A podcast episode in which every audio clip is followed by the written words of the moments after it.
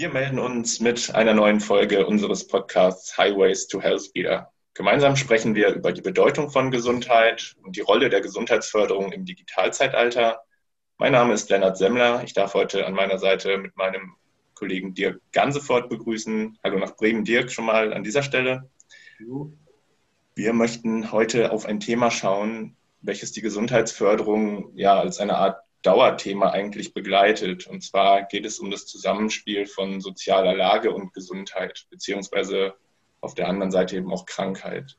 Ein total aktuelles und ganz wichtiges Thema. Das sehen wir ja auch aktuell im Zuge der Corona-Pandemie recht eindrücklich, wenn es da zum Beispiel um sozial schwächere Familien geht.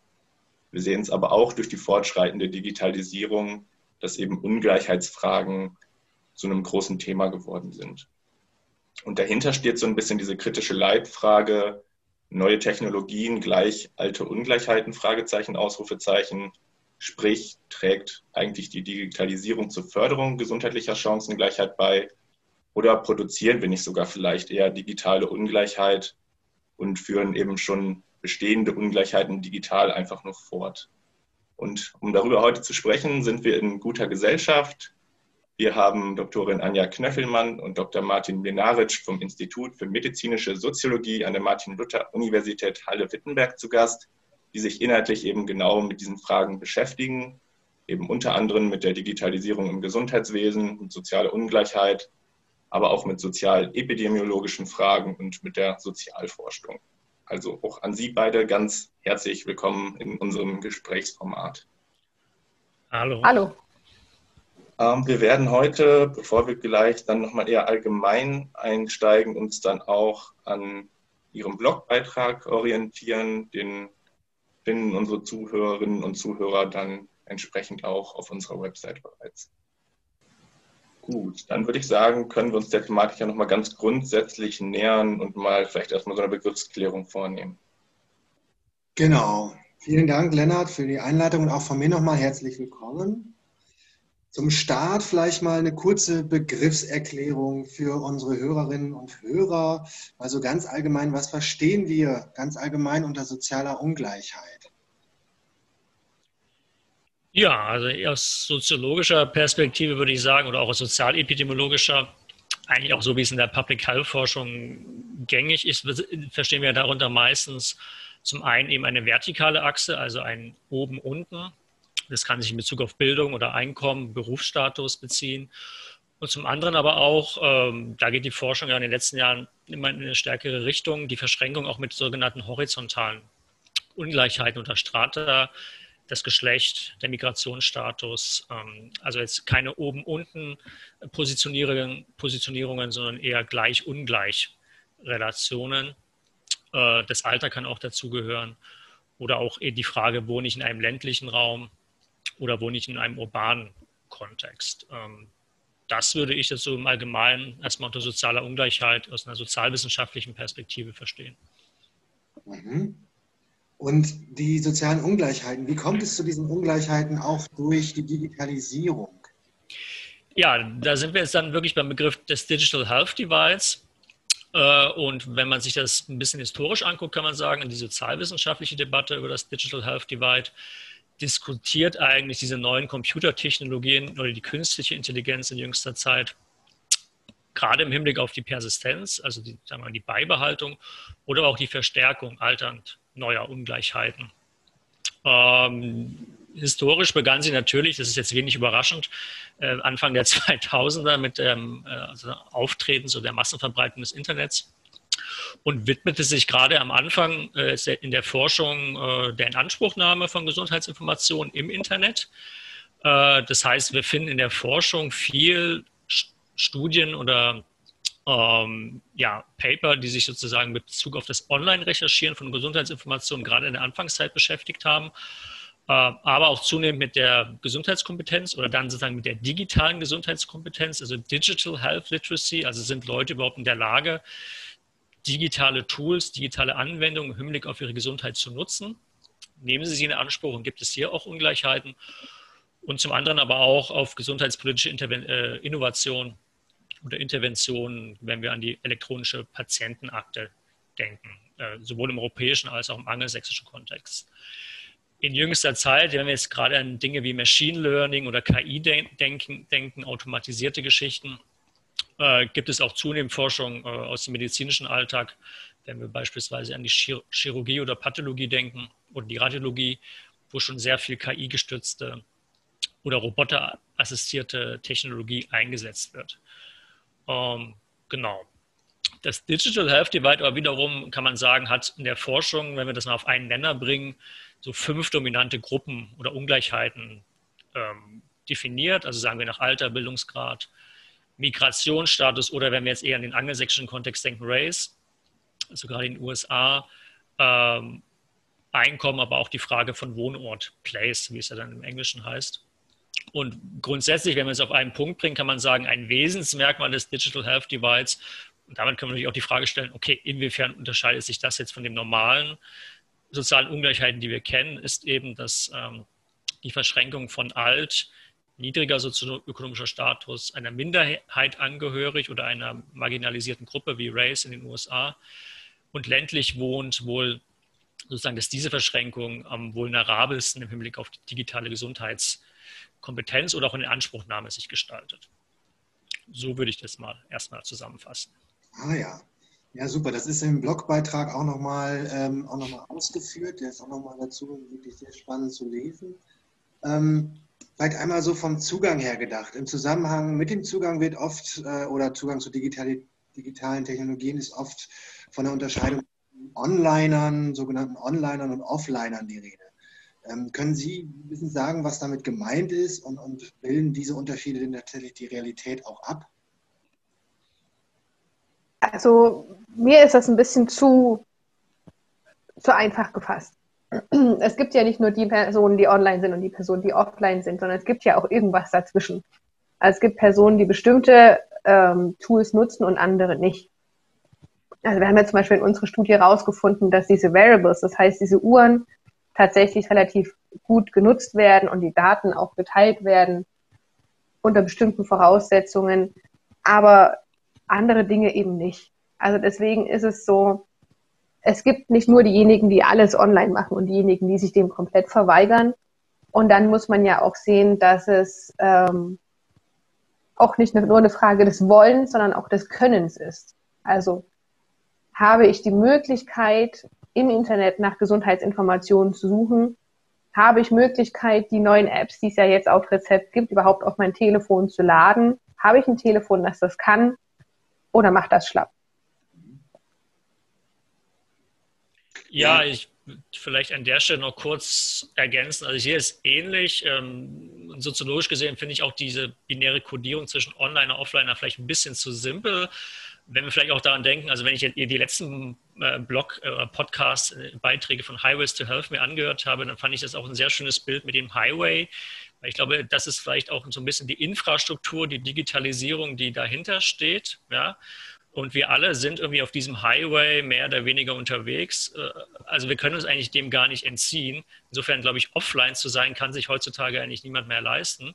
Natürlich gibt es dann da Unterschiede. Also wenn wir uns das anschauen, klassisch sind jetzt Alter und Wohnort so Dinge gewesen. Also mit höherem Alter und je ländlicher, desto weniger bin ich digital aktiv. Ja, aber da sieht man auch in jüngster Zeit, in den letzten 20 Jahren, da gibt es eine Angleichung, zumindest bei Alter, also auch, dass die Älteren das stärker nutzen.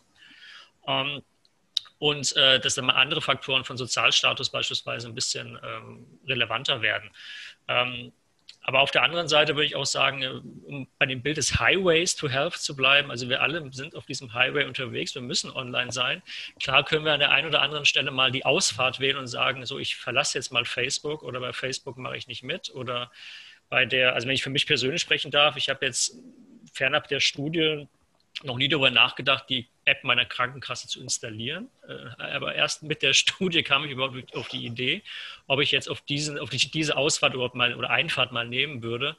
Äh, aber grundsätzlich würde ich sagen, ja, bin ich dann auch auf diesem Highway, wie wir alle, irgendwie unterwegs und versuche halbwegs den Anschluss zu halten.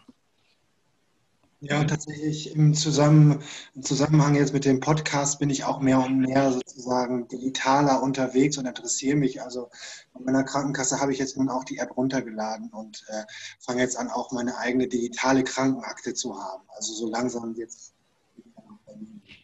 Ja. Es macht es halt auch einfacher. Ich meine, wenn ich krank bin, möchte ich nicht mehr zu meiner Krankenkasse gehen oder zum Briefkasten, um eine Krankschreibung einzuwerfen. Wenn ich die einfach nur abfotografieren und hochladen muss, ist es für mich einfacher, wenn ich mich elend fühle. Vielleicht gucken wir noch mal ein bisschen genauer rein. Stichwort war eben die Studie, die Sie durchgeführt haben, eben am Profilzentrum Gesundheitswissenschaften. Und Sie haben dort anhand eines Online-Panels Daten zu gesundheitsbezogenen Einstellungen zur Digitalisierung erhoben und eben auch vor dem Hintergrund sozialer beziehungsweise digitaler Ungleichheiten. Vielleicht mögen Sie uns zu Anfang mal einen kurzen Einblick in die Studie geben, zu den Aspekten, die Sie sich da genau angeschaut haben und vielleicht auch zu dem Mehrwert der Studie. Genau, also wenn ich anfangen darf, Anja, dann würde ich was dazu sagen. Genau, also es ist eine Studie, äh, wie Sie schon gesagt haben, richtigerweise ähm, Online-Panel, also damit schon mal vorweg natürlich eine Limitation, weil wenn wir vorhin an die Onliner oder Offliner, ja, wenn wir davon mal gesprochen haben, müssen wir natürlich sagen, okay, mit dieser Studie haben wir natürlich erstmal Leute erreicht, die online auch wirklich unterwegs sind. Sicherlich ist das schon mal von vorne weg ein gewisser äh, Bias den, drin, den wir beachten müssen. Aber wir haben insgesamt 1800 Befragte aus Berlin, Sachsen-Anhalt, Schleswig-Holstein, Nordrhein-Westfalen und Baden-Württemberg befragt zu unterschiedlichen gesundheitsbezogenen Einstellungen in der Digitalisierung. Ähm, und was wir erstmal gesehen haben, ist interessanterweise, es gibt jetzt nicht nur sagen wir, auf der reinen Ebene, wie wir es aus dem Forschungsstand kennen, was uns wirklich überrascht hat, ähm, sagen wir, diese Spaltung nach Sozialstatus oder ländlichen Raum, die man zum Teil beobachten kann. Ähm, wobei wir sagen müssen, wir sind noch dabei, Dinge zu untersuchen, zu publizieren. Also vieles, was wir jetzt hier sagen, bitte mit Vorsicht genießen. Aber was man erstmal auf einer rein plakativen und deskriptiven Ebene sagen kann, ist, dass äh, sich das Verhältnis zur Digitalisierung in der Gesundheit oder im Public Health Bereich doch sehr gespalten zeigt. Also es ist nicht so, dass es da sozusagen eine eindeutige Tendenz gibt äh, für die, die Risiken oder Chancen zu überbewerten, sondern wir sehen wirklich eine Spaltung. Es ist erstmal ganz interessant, dass das relativ konflikthaft ausgehandelt wird. Zwar ist jetzt eine deutliche Mehrheit ähm, der Meinung, dass die Nutzung von digitalen Inhalten, das sind jetzt hier in dem Fall 75 Prozent, sehr wichtig sind. Äh, jedoch ist interessanterweise auch zu beobachten, dass nicht einmal die Hälfte, also in dem Fall 44 Prozent, äh, überhaupt mal in der Arzt-Patienten-Kommunikation digitale Tools genutzt haben. Ja? Also weit über die äh, Hälfte war da sozusagen in den letzten Jahren zumindest Selbstberichte noch relativ analog unterwegs. Ähm, wir haben auch relativ unterschiedliche Sachen gefunden. Okay, was wird vorwiegend für Gesundheit in Anspruch genommen? Das sind natürlich die Websites und Foren zum großen Teil. Ähm, wo es natürlich wichtig ist zu sagen, okay, wenn wir jetzt an die Versorgung denken, ja, welche Foren und Websites suchen die Leute überhaupt auf? Das konnten wir jetzt leider nicht erfragen, aber es ist natürlich dann gerade für die Versorgung wichtig, dass man sich vielleicht gerade auch, es gibt ja die Gesundheitsinformation.de zum Beispiel, ja, dass man sich vielleicht doch eher auf Webseiten und Foren beruft, die auch evidenzbasierte Inhalte vermitteln. Ähm, wir haben aber eben auch gesehen, dass sehr, sehr viele Menschen YouTube-Videos nutzen. Ja, 41 Prozent nutzen YouTube äh, für das, ich denke mal, ja, gesundheitsbezogene, äh, gesundheitsbezogene Informationen, gefolgt von der Krankenkasse ein Drittel und ein Drittel nutzt auch sehr aktiv diese sogenannten Wearables, Smartwatches die elektronische Patientenakte, die in den letzten Jahren im Zuge des E-Health-Gesetzes ja sehr stark in, der Diskussion war, ist den Leuten aber jetzt in ihrer persönlichen Nutzung gar nicht so bewusst. Also nur 6 Prozent nutzen, dass sie das aktiv genutzt haben, wobei jetzt wirklich eine Diskussion wäre, okay, wie würde man die jetzt auch aktiv als Patient nutzen? In der Regel ist die ja sozusagen erstmal dem Arzt oder dem, dem medizinischen Personal digital zugänglich. Wenn ich jetzt in einer Situation bin beim Arzt, dann gucke ich ja jetzt nicht in der Regel in die Akte rein. Ja, gut, muss man dann vielleicht auch ein bisschen mit Vorsicht genießen. Aber was wir vor allen Dingen, was interessant war, gesehen haben, ist, es gibt einen hohes, hohen Vertrauensvorschuss in Ärztinnen und Ärzte, in Fachärztinnen hinsichtlich der Bereitschaft, meine digitalen Daten zu teilen. Und das fällt sehr, sehr stark von anderen Gruppen ab. Aber darauf können wir gleich nochmal vertieft eingehen.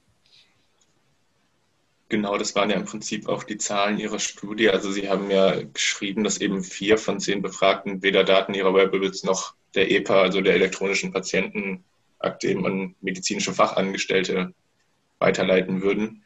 Kann man denn bei diesem Ergebnis auch so eine Art Schichtgefälle, will ich das jetzt mal nennen, oder Schichtgefüge erkennen, dass man sagen würde, es sind vielleicht eher in Anführungszeichen sozial Schwächere, die weniger Vertrauen in das System haben, oder ist es umgekehrt, oder gibt es diesbezüglich noch gar, gar keine differenzierten weiteren Analysen? Also dazu haben wir jetzt im Moment noch keine weiteren Analysen vorliegen. Die werden jetzt erst noch gemacht. Wir haben jetzt erstmal nur gesehen, dass es so ist und haben uns überlegt, woran kann denn das jetzt erstmal liegen? Mhm. Weil man ja eigentlich davon ausgeht, wenn man die Praxis betritt, geht man davon aus, dass man seine Gesundheitsdaten teilt. Unsere Annahme ist jetzt einfach, dass wir denken, dass, dass PatientInnen gegenüber Ärztinnen ja doch nochmal anderes Vertrauensverhältnis haben vielleicht. Dass sie einfach auch wissen, Ärztinnen und Ärzte sind zur Verschwiegenheit verpflichtet das heißt, die Informationen, die dort lagern, die werden auch nicht weitergegeben.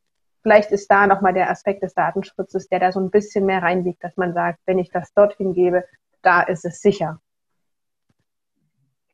Aber genau. ob das jetzt noch mit Schicht, mit äh, sozialem Status zusammenhängt, können wir leider im Moment noch nicht sagen.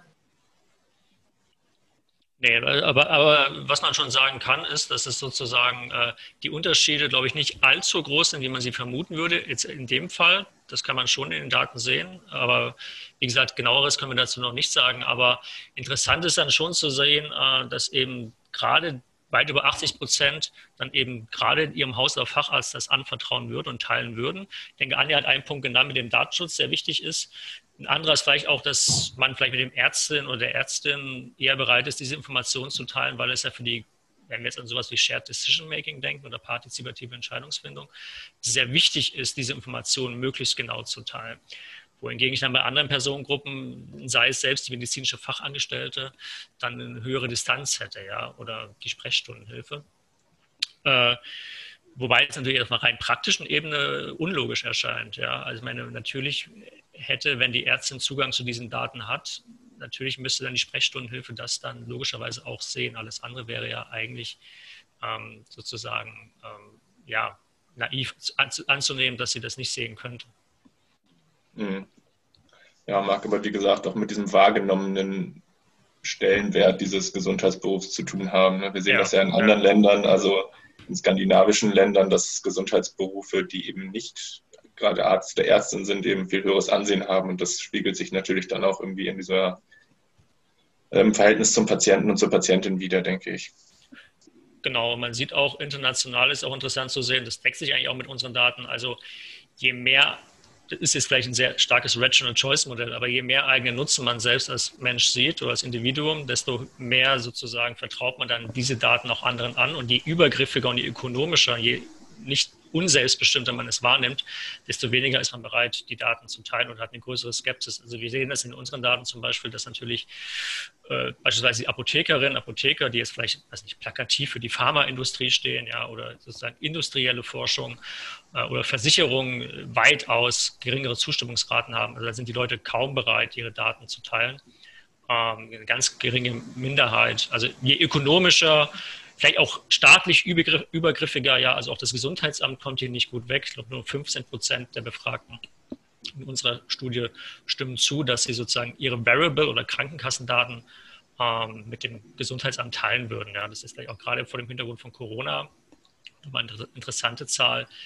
Wobei wir jetzt nicht spezifisch zu Corona gefragt haben, muss man auch dazu sagen, ja, also wenn wir jetzt nach Corona gefragt hätten, sind Sie bereit, weiß nicht, Ihren PCR-Test unmittelbar dem Gesundheitsamt zu, mitzuteilen, dann über die App, dann ist es wahrscheinlich, wäre es eine andere Geschichte gewesen. Ja. Aber grundsätzlich sieht man erstmal, dass sozusagen öffentliche und staatliche Institutionen, vielleicht auch Public Health Institutionen, nicht zwangsläufig da ein großes Vertrauen genießen. Der Arzt, aber die Ärztin eben schon. Mhm. Ich meine, beim Gesundheitsamt kann ja auch einfach sein, also das Gesundheitsamt ist jetzt sehr in den Fokus gerückt, eben im Zuge von Corona. Aber ähm, hätten wir vorher gefragt, wissen Sie denn überhaupt, was das Gesundheitsamt macht, weiß ich nicht, wie viele Menschen da jetzt wirklich hätten Auskunft geben können. Also vielleicht ist es auch einfach ein, eine Institution, die nicht so bekannt ist. Und unbekannten Institutionen möchte ich natürlich nicht meine Daten geben. Gut. Vielleicht gucken wir mal in einem nächsten Schritt oder ansonsten, wenn Sie gerne auch noch auf weitere Erkenntnis Ihrer Studie eingehen wollen, können wir das natürlich auch gerne noch vorschieben, bevor wir uns der Wirkung widmen, was eigentlich diese Unterschiede letztlich ausmachen und vielleicht auch für Gesundheit ausmachen. Ich würde gerne noch ein ergänzen, was ich sehr spannend fand, dass wieder diese große, ähm, diese große Lücke war zwischen, sie finden es zwar alle spannend und sie würden es auch nutzen, aber es nutzen sehr weniger am Ende. Also sowohl die App der Krankenkasse als auch ähm, welche Daten würde man vielleicht wohin geben. Ist es überall, dass sie, ja, finde ich interessant, ja, habe ich schon mal gehört, würde ich vielleicht auch machen, habe ich aber nicht gemacht, obwohl die Technik dafür existiert. Das heißt, man muss dann vielleicht auch, wenn die Krankenkasse sagt, wir haben tatsächlich was davon, dass die App genutzt wird, muss man vielleicht auch überlegen, wie kann man das denn, die Attraktivität steigern? Oder eben auch, wir haben jetzt ähm, die ersten Apps, die verschrieben werden dürfen, die gelistet sind. Da wäre es natürlich auch relevant zu wissen, wie bringe ich denn die Patientinnen und Patienten dazu, die auch zu nutzen. Ja, und Wobei auch, ich jetzt. Ja, Entschuldigung. Ja. Wobei ich da jetzt auch kein Patentrezept für habe. Also das, das können dann andere, wie man jetzt die Patientinnen und Patienten dazu bringt. Aber ich denke, das ist einfach ein wichtiger Punkt, den man sich überlegen sollte, dass es schön, schön ist, es ist ein gutes ähm, Konzept, das zu verschreiben. Aber ich denke, das Problem ist, wenn es keiner nutzt, kann man sich halt auch sparen. Genau. Ja, ich habe ja auch vorhin gesagt, ich bin eigentlich erst durch die Studie auf die Idee gekommen, überhaupt mal, mal die App der ich habe in einer gesetzlichen Krankenversicherung, äh, überhaupt mal die runterzuladen. Ähm, meine, aber ich bin auch noch nie von der Krankenkasse darüber informiert worden, dass diese Möglichkeit besteht und dass man die und die Benefits oder Vorteile davon hätte. Das ist vielleicht an der Stelle auch teilweise ein Marketingproblem, also zumindest bei der Krankenkasse, wo ich bin. Äh, aber mag bei anderen Krankenkassen anders sein. Ja. Mir wurde gesagt, ich kann Papier sparen. per Postkarte haben sie mir das gesagt. Aber wahrscheinlich auch nur einmalig, oder? Ja. ja. Ja, ja, ja, da ist sicherlich auch nochmal Handlungsbedarf. Also auch wenn man nochmal schaut, wie viele Apps und Angebote es gibt, also sich da auch zurechtzufinden bei den ganzen Angeboten, das ist halt ja. auch noch diesen ja, Dschungel sich zurechtzufinden und zu schauen, was sind denn wirklich gute, sinnvolle Angebote, meinetwegen meiner Krankenkasse oder einer Krankenkasse, ähm, und was ist hier eigentlich nur darauf aus, meine Daten abzugreifen und weiter zu verkaufen. Absolut, und da gibt es also, auch eine gro große Skepsis, Entschuldigung, äh, ein Satz, da gibt es eine große Skepsis auch, dass weit, also sechs von zehn Befragten sagen, sie vertrauen auch nicht wirklich in die Wirksamkeit äh, und in die ähm, ja, Qualität dieser neuen Apps. Ja? Also es gibt eine große Komplexität, Überfrachtung, mhm. Überforderung und man weiß gar nicht so genau, welche App ist jetzt wirksam, sinnvoll. Das ist auch von Seiten der Menschen sozusagen eine große Unsicherheit zu spüren. Ja. ja, aber wenn man ja auch bedenkt, dass allgemein die Gesundheitskompetenz in Deutschland nicht so hoch ist und dann noch ähm, verzahnt mit der Digitalisierung, ja. ist es ja auch verständlich, dass man sagt, so, äh, ich muss gesundheitsbezogene Informationen finden, die irgendwie verarbeiten und dann eben auch noch mit den ganzen digitalen Angeboten zurechtkommen. Mhm. Es ist schon auch eine große Aufgabe, sage ich mal, das zu managen oder da durch den Dschungel durchzukommen. Ja, definitiv. Und eben das aber auch nochmal verzahnt, wenn man dann jetzt wieder an digitale oder soziale Ungleichheit denkt, eben mit unterschiedlichen Bildungsschichten, Einkommensniveaus etc., wonach sich dann natürlich auch irgendwie die Gesundheitskompetenz möglicherweise staffelt. Ja. Also das ist ja. ja, da greifen ja so viele komplexe Themen ineinander, ja. die dann wahrscheinlich alle dazu beitragen, das zu erklären, warum es jetzt in irgendeiner Form nicht in Anspruch genommen wird oder noch nicht so zieht. Weshalb es dann auch eben auch schwer ist, irgendwelche Interventionen zu entwickeln oder zu überlegen, wie kann man denn die, die Attraktivität steigern oder die Nutzung, weil es einfach an so vielen Punkten angesetzt werden müsste. Und eigentlich auch gleichzeitig, weil einer zu, weil nur einer dann halt vielleicht zu wenig ist und genau da nicht greift. Ja, das ist leider wahrscheinlich das Problem, wenn wir von dieser, wo wir eben drüber gesprochen haben, über diese binäre Kategorisierung von Onlinern und Offlinern, wenn man es eben so pauschal dann nicht macht und sehr genau hinguckt, also so in Form von so einer Binnendifferenzierung, dann wird es natürlich logischerweise in der Folge komplexer, auch entsprechende Maßnahmen umzusetzen. Also wenn es dann irgendwie vielleicht doch der ältere Mensch ist, der sich doch sehr gut mit der Technik auskennt oder ein Junger, der die Technik ablehnt. Also das ist ja total miteinander verwoben und eben entsprechend komplex. Ja. Zumal man ja auch sagen muss, wir müssen aufpassen, von wem wir sprechen, wenn wir von den Älteren reden. Also die heutigen Älteren, die heutigen Rentner, die sind ja auch, äh, die kennen sich ja auch mit Computer, mit Internet und so aus. Also ja. Bei Älteren denke ich auch immer an meine Oma, aber eigentlich sind das meine Eltern. Genau. Und die sind jetzt mittlerweile online, spätestens seitdem sie Enkelkinder haben und mit denen in Kontakt bleiben wollen. Also auch ja. da bewegt sich einiges, genau. Ja. deswegen muss man da so ein bisschen vorsichtig sein und ich denke, dass dann auch der Unterschied eben nicht mehr so groß sein wird, was das Alter betrifft, weil sie einfach auch jetzt gelernt haben, mit den ganzen Techniken umzugehen. Gut, ich würde jetzt mal überleiten so ein bisschen zur Wirkung. Also es stellt sich ja auch die Frage, wenn wir sehen, dass es da sozusagen Unterschiede in der Nutzung ähm, gibt, welche Folgen ergeben sich denn auch aus diesen Zugangs- und Nutzungsklüpfen? Also zum Beispiel im Hinblick auf Gesundheit oder eben auch die Nutzung, die Partizipation. Können Sie dazu ja. was sagen, Möchtest du, Martin, oder soll ich? Äh, ladies first. Ja, wenn wir jetzt zum Beispiel bei den Apps bleiben, sind das ja welche, die quasi dazu da sind, um die Krankheit gut zu managen, um zum Beispiel bei Diabetes ähm, vielleicht zu verhindern, dass es sich verschlimmert oder das wenigstens auf einem guten Niveau zu halten. Wenn wir jetzt aber eben Apps entwickelt haben, die jetzt nur auf bestimmten Telefonen laufen, die bestimmte Voraussetzungen brauchen, um erstmal zu verstehen, was man hier machen muss, ist es eben schwierig. Dann, dann kann nicht jeder davon profitieren. Dann kann nicht jeder daran teilhaben. Und entsprechend sind dann eben wieder bestimmte Gruppen, die dann an der Stelle abgehängt sind. Ja, ich denke, bei, bei, bei, dem Versorgungsaspekt ist es nochmal besonders schwierig, weil das muss ja auch für die Zielgruppe zugeschnitten sein und passend sein. Da wäre jetzt auch sozusagen gar nicht die Erwartung, dass alle das nutzen müssten, weil es sollten ja, wenn dann eher bestimmte Ziel- und Risikogruppen nutzen, auf die zugeschnitten sein. Aber wenn wir jetzt mal uns die Corona-Warn-App, das ist ja so ein bisschen das, äh, das klassische Beispiel jetzt in, der Gegenwart ist, anschauen, dann ist ja schon interessant zu sehen, dass ähm, sie, ich meine, die aktuellen Zahlen sind von 20 Leuten gedownloadet worden, so 15, 16 Millionen nutzen sie relativ aktiv.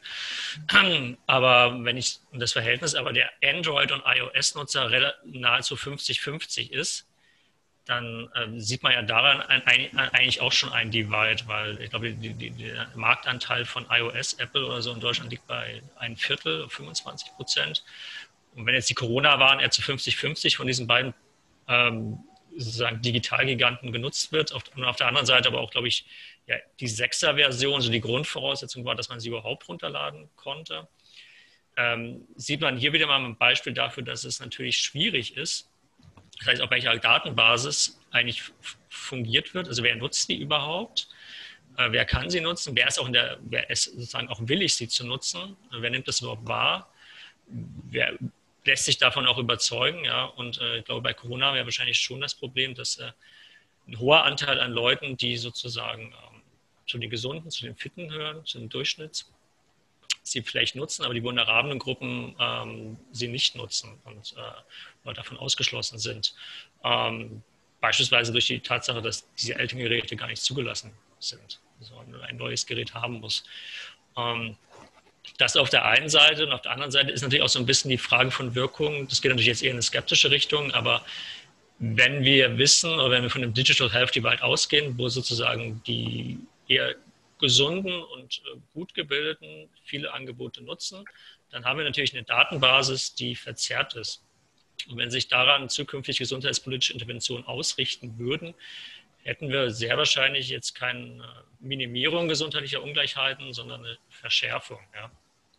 Also wenn man jetzt gerade darüber nachdenkt, dass Großkonzerne ähm, wie Amazon zum Beispiel vorhaben, den Gesundheitsmarkt in Zukunft ähm, ja, zu bestimmen, und sozusagen äh, auch äh, die Daten dafür quasi eigentlich in den nächsten Jahren haben werden. Das ist natürlich eine große Frage, was bedeutet das eigentlich für unser Gesundheitssystem in Europa? Ja, gerät das dann nicht vor dem Hintergrund des demografischen Drucks so sehr ähm, unter Druck ja, oder wird es so sehr penetriert, dass äh, es naheliegend ist, dass viele sozusagen ähm, gesundheitspolitische Interventionen und Anreize eben an der Datenbasis ausgerichtet werden, der sich aber eher am fitten Durchschnitt orientiert und damit aber wiederum vulnerable Gruppen quasi ausgeschlossen werden und davon ähm, ja, nicht partizipieren können.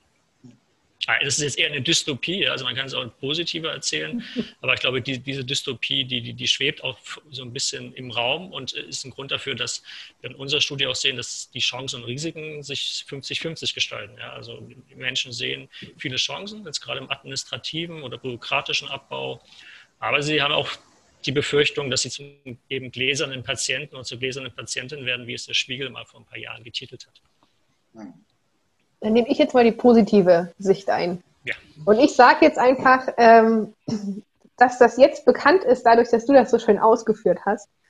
Und dass ähm, man das ja auch einfach mit einbeziehen kann, wenn man Apps konzipiert, wenn man Interventionen konzipiert, dass man sagt, man macht das dann eben so, man richtet das dann an den Gruppen aus, die am dringendsten, die es am dringendsten brauchen. Mhm. Eben auch was die Technik, was die Handhabbarkeit angeht, was ähm, die Voraussetzungen, die technischen Voraussetzungen angeht.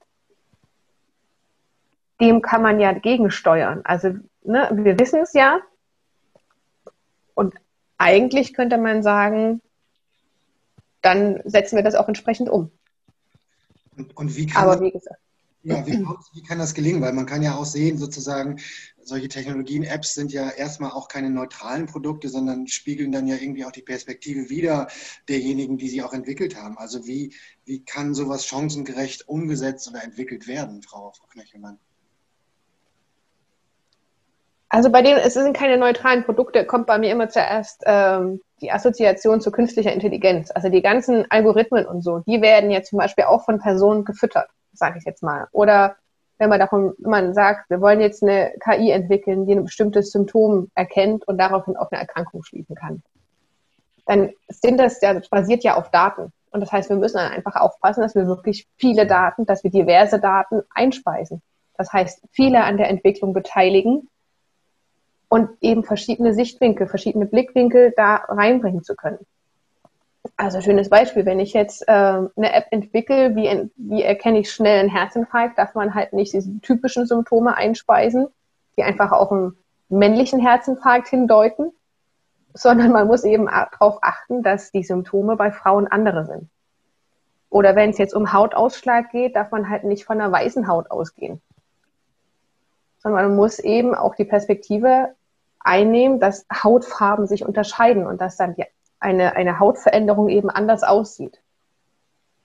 Und deswegen muss man einfach so viele Personen wie möglich mit einbinden, um eben an möglichst alles zu denken, sozusagen. Und das sozusagen über Big Data Einspeisung in künstliche Intelligenzprozesse, die dann ähm, sozusagen die Datenbasis äh, liefern. Ja, und dann eben auch darauf achten, dass es so konzipiert ist, dass es möglichst alle nutzen können, weil durch die Nutzung sich ja wieder der Algorithmus verändert. Das heißt, wenn wir dann wieder nur die Nutzung für, ich sage jetzt mal ganz plakativ, die weiße Oberschicht haben, nützt uns das nichts, weil sich dann der Algorithmus wieder entsprechend ändert. Das heißt, wir müssen natürlich auch darauf achten, dass es so konzipiert wird, dass es alle nutzen können und auch alle nutzen. Und ich glaube, dass es vielleicht auch schon vorher beginnt. Also ich meine, die künstliche Intelligenz ist ja nicht aus dem Nichts da. Da sind ja auch Leute, die sich damit beschäftigen und das irgendwie in die Wege leiten. Das heißt, es wird da schon ein Faktor sein, machen jetzt eigentlich hauptsächlich Männer solche Apps oder machen das Frauen? Ich glaube, dass das an sich alleine auch schon irgendwie einen großen Unterschied haben kann. Also auf welches Geschlecht für wen irgendwie eine App konzipiert. Auf jeden das kann man Fall. sicherlich für, für verschiedene soziale Determinanten noch irgendwie durchspielen. Definitiv. Also wir versuchen es jetzt immer schon bei unseren Medizinstudierenden, dass sie da mit dran denken, dass sie jetzt ähm, zwar eine bestimmte Gesellschaftsgruppe oder Gesellschaftsschicht darstellen oder vertreten, aber dass man eben auch an andere denken muss, dass man das mitdenken muss. Und wir haben immer noch die große Hoffnung, dass das dann einfach bis zum Ende des Medizinstudiums ähm, beibehalten wird und dass es entsprechend dann auch umgesetzt wird. Genau, und dass man eben auch diese Ungleichheiten, ich denke, das ist beim Digital Health Divide auch wichtig zu bedenken, dass es keine reine Aufadierung von bestimmten Ungleichheitsindikatoren ist, sondern dass sich diese äh, zum Teil eben auch stark verschränken. Ja? Also dass es eben einen Unterschied macht, ob ich alt, hochgebildet bin, äh, aber ja im urbanen oder im ländlichen Kontext wohne. Also das ist, macht in vielen Ländern nochmal einen Riesenunterschied, ob ich eben äh, in der Metropole wohne oder im urbanen Kontext oder im ländlichen Raum. Äh, das da ist sozusagen eigentlich auch sozusagen die, der Wunsch nach einer digitalen Versorgung aus dem ländlichen Raum, das sehen wir zum Beispiel in unseren Daten, viel, viel größer. Ja, also es werden große Hoffnungen einfach in die Digitalisierung gesetzt um beispielsweise die Versorgung im ländlichen Raum, was ja auch in vielen ostdeutschen Bundesländern ein Riesenproblem ist, also nicht nur dort, aber vor allen Dingen da, ähm, da werden große Hoffnungen reingesetzt und die sollte man auch ernst nehmen und, und dort investieren. Gleichzeitig aber gibt es eben auch die, diese großen Befürchtungen, die ja eher sagen wir, auf so einer abstrakten Ebene stattfinden und die wir auch alle, glaube ich, selbst ich, also was heißt selbst ich, wir alle nicht durchschauen. Also ich, habe, ich bin kein Informatiker und äh, ich äh, blicke daraus auf eine soziologische Sicht, aber ich durchschaue nicht Machine Learning und KI. Und äh, ich kann mir nur äh, gewissen Ansätzen ausmalen, wohin das führt, ja, aber ähm, die, die, die, die wirkliche Logik dahinter und die Reichweite dessen, das Ausmaß dessen, ähm, können wir uns, glaube ich, zum jetzigen Zeitpunkt noch so gar nicht vorstellen. Das heißt, es ist noch relativ offen, wohin das führt. Was wir aber wissen ist, und, ne, im Sinne von Highways to Health, dieser Highway, der, der, ist, der führt dorthin, also von dem kommen wir nicht mehr runter.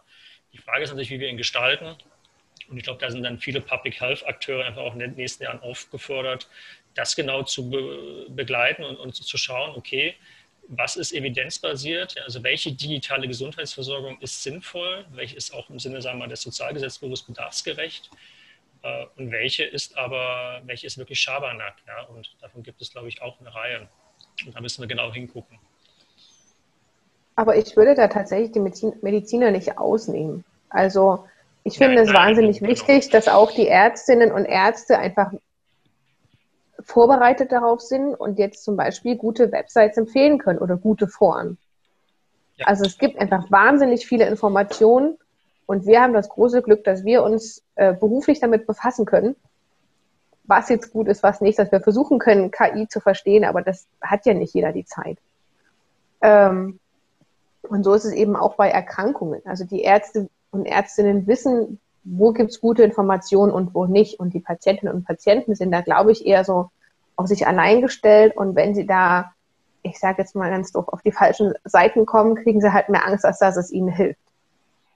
Und das ist ja dann auch für den, für den Krankheitsverlauf nicht förderlich. Das heißt, es ist quasi alle Akteure in diesem System müssen da mitmachen. Und da gehört eben auch die Gesundheits- oder die digitale Gesundheitskompetenz der Medizinerinnen und Mediziner. Richtig, ganz wichtig, um auch sozusagen so eine Art Lotsenfunktion in, in diesem, ja, in diesem Wirrwarr auch, auch zu ja. haben. Also für MedizinerInnen als auch für Public HealthlerInnen hier auch eine Art Überblick zu behalten, was denn wirklich gute, gut recherchierte, evidenzbasierte Informationen sind, womit man dann eben weitermachen kann. Ja. Also gerade wenn wir davon ausgehen, dass es eben die älteren multimorbiden Patienten sind, die sich vielleicht mal informieren, müssen dann quasi für jede Erkrankung ewig suchen, wo sie jetzt gute Informationen finden. Dann ist es doch viel sinnvoller, wenn das direkt von den ÄrztInnen kommt. Ich fand den Hinweis eben nochmal irgendwie ganz gut. Ich glaube auch, dass, dass es der Thematik irgendwie gut tut, wenn man das so betrachtet, dass wir uns eben auf diesem Highway befinden, dabei erstmal so schnell nicht runterkommen und dann eben die Option ist, sich eben über diese Chancen und Risiken auszutauschen, wie wir das ja jetzt hier irgendwie auch gemacht haben und dann über mögliche Lösungsansätze zu diskutieren, weil also wir werden ja den technologischen digitalen Fortschritt jetzt nicht verhindern können. Das heißt, wir müssen ja irgendwie damit umgehen. Von daher ist, glaube ich, irgendwie so ein stetiges Abklopfen mal, in welche Richtung kann das gehen und welche Leute sind darin einzubeziehen, glaube ich, ganz sinnvoll. Ja. Und, ähm, ich denke, das, genau das Kriterium der Chancengerechtigkeit und Bedarfsgerechtigkeit ist an der Stelle wirklich ganz wichtig, dass man dann auch ja. rechtzeitig quasi die Ausfahrt vom Highway nehmen kann und einen Spurwechsel vollziehen kann. Ähm, aber auf dem mal, Haupthighway ja, werden wir weiterfahren müssen, das ist klar. Ja. Es ist halt nur wichtig, dass äh, bei allen das Auto gut genug ist, dass sie mitkommen können. Ein schönes Bild. Gut, dann haben wir ja dahingehend schon mal Einigkeit und würde sagen, Dirk, wenn du nicht noch irgendwas zu ergänzen hast, sonst tu es gerne noch. Nee, ich möchte mich nur bedanken. Das war ein ganz, ganz spannendes Gespräch, auch für mich nochmal. Vielen Dank nach Halle ähm, ja, für, das, für das tolle Gespräch. Genau, ich verweise an dieser Stelle gerne auch nochmal auf den dazugehörigen Blogbeitrag, der ist auch mit unterschiedlichen Quellen hinterlegt. Also wenn es den einen oder anderen oder die eine oder andere gibt, die da gerne nochmal etwas genauer nachlesen möchte, kann man das auf unserer Website gerne tun.